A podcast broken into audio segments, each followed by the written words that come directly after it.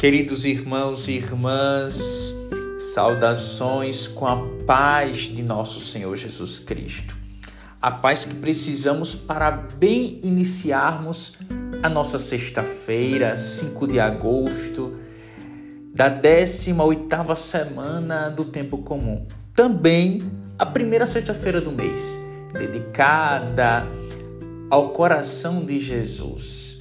E também estamos no início do mês ocasional. O mês de agosto nos leva a este chamado ao discipulado, a um olhar mais atento, a um direcionamento oracional para as ocasiões. Queridos irmãos e irmãs, temos hoje o Evangelho de Mateus, capítulo 16, versículos 24 ao 28. Naquele tempo, Jesus disse aos discípulos: Se alguém quer me seguir, renuncie a si mesmo, tome a sua cruz e me siga. Pois quem quiser salvar a sua vida vai perdê-la, e quem perder a sua vida por causa de mim vai encontrá-la. De fato, que adianta ao homem ganhar o mundo inteiro, mas perder a sua vida? O que poderá alguém dar em troca de sua vida?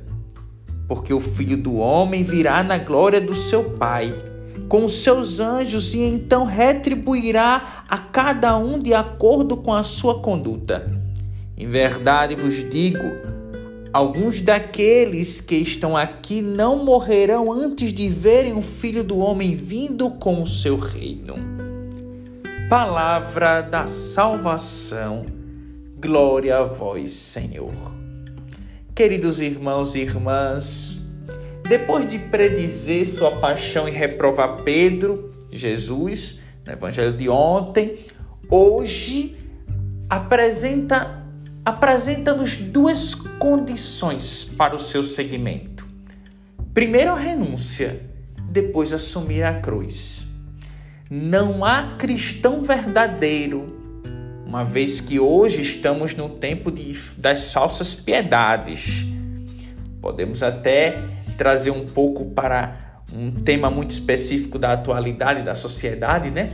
As fake news. Mas hoje trazemos para as falsas piedades.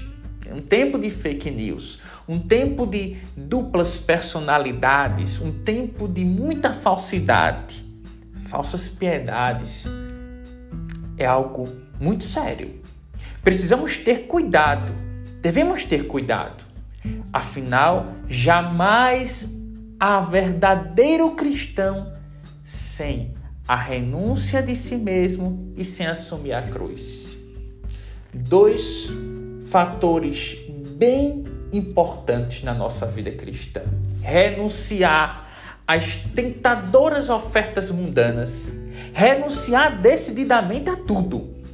Afinal, queridos irmãos e irmãs, Deus não nos quer pela metade. Não. Nos quer por inteiro. Quando assim vivemos, queridos irmãos, na renúncia, compartilhamos com Ele o destino do sacrifício, que é a cruz. Como fiéis cristãos, Precisamos estar com disposição para abraçar a todo o sacrifício. Sacrifício para viver em Cristo. Porque nele encontramos a verdadeira vida. E nesta vida encontramos a paz. A paz que hoje iniciamos clamando, pedindo, a felicidade que precisamos.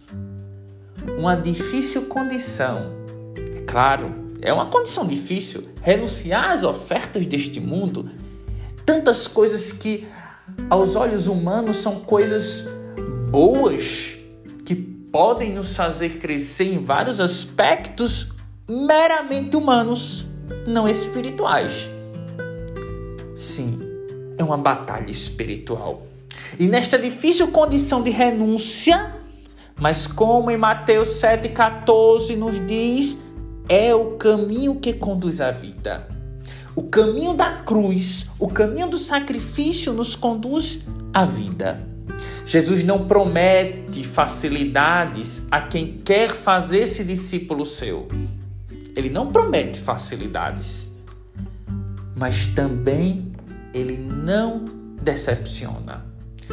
Não decepciona mesmo, porque o sacrifício ofertado leva glória do Pai. Que coisa bela! O sacrifício que ofertamos, este caminho difícil leva-nos à glória do Pai, a esta glória feliz eterna. Precisamos nos identificar com a cruz. Afinal, queridos irmãos e irmãs, ser inimigo da cruz é ir ao encontro da perdição. Não existe meio termo aqui, só existe dois caminhos que preciso decidir: o caminho da cruz, o caminho da cruz que me levará à glória, à eternidade, à felicidade, e o outro caminho, o caminho da perdição, da largueza, da felicidade mundana.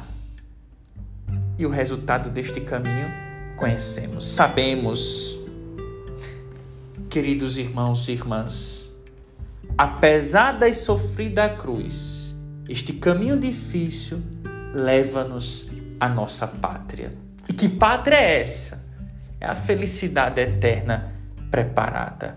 É a felicidade sem fim, onde não há choro, onde não há ranger de dentes assim que possamos, por esta identificação em Cristo, nele, assim, herdarmos a vida, a glória do Pai, por esta identificação, possamos caminhar com o coração ardendo de amor, no Espírito da Verdade, clamando sempre por Ele.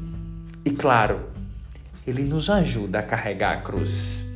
Como Sirineu, ele nos ajuda por meio da nossa condição espiritual, da nossa vi vida íntima com Ele. Ele nos conhece, conhece nossas fraquezas, nossa humanidade. E Ele sim é a luz que precisamos, a força que precisamos para bem combater, para vivermos este combate espiritual neste caminho de cruz.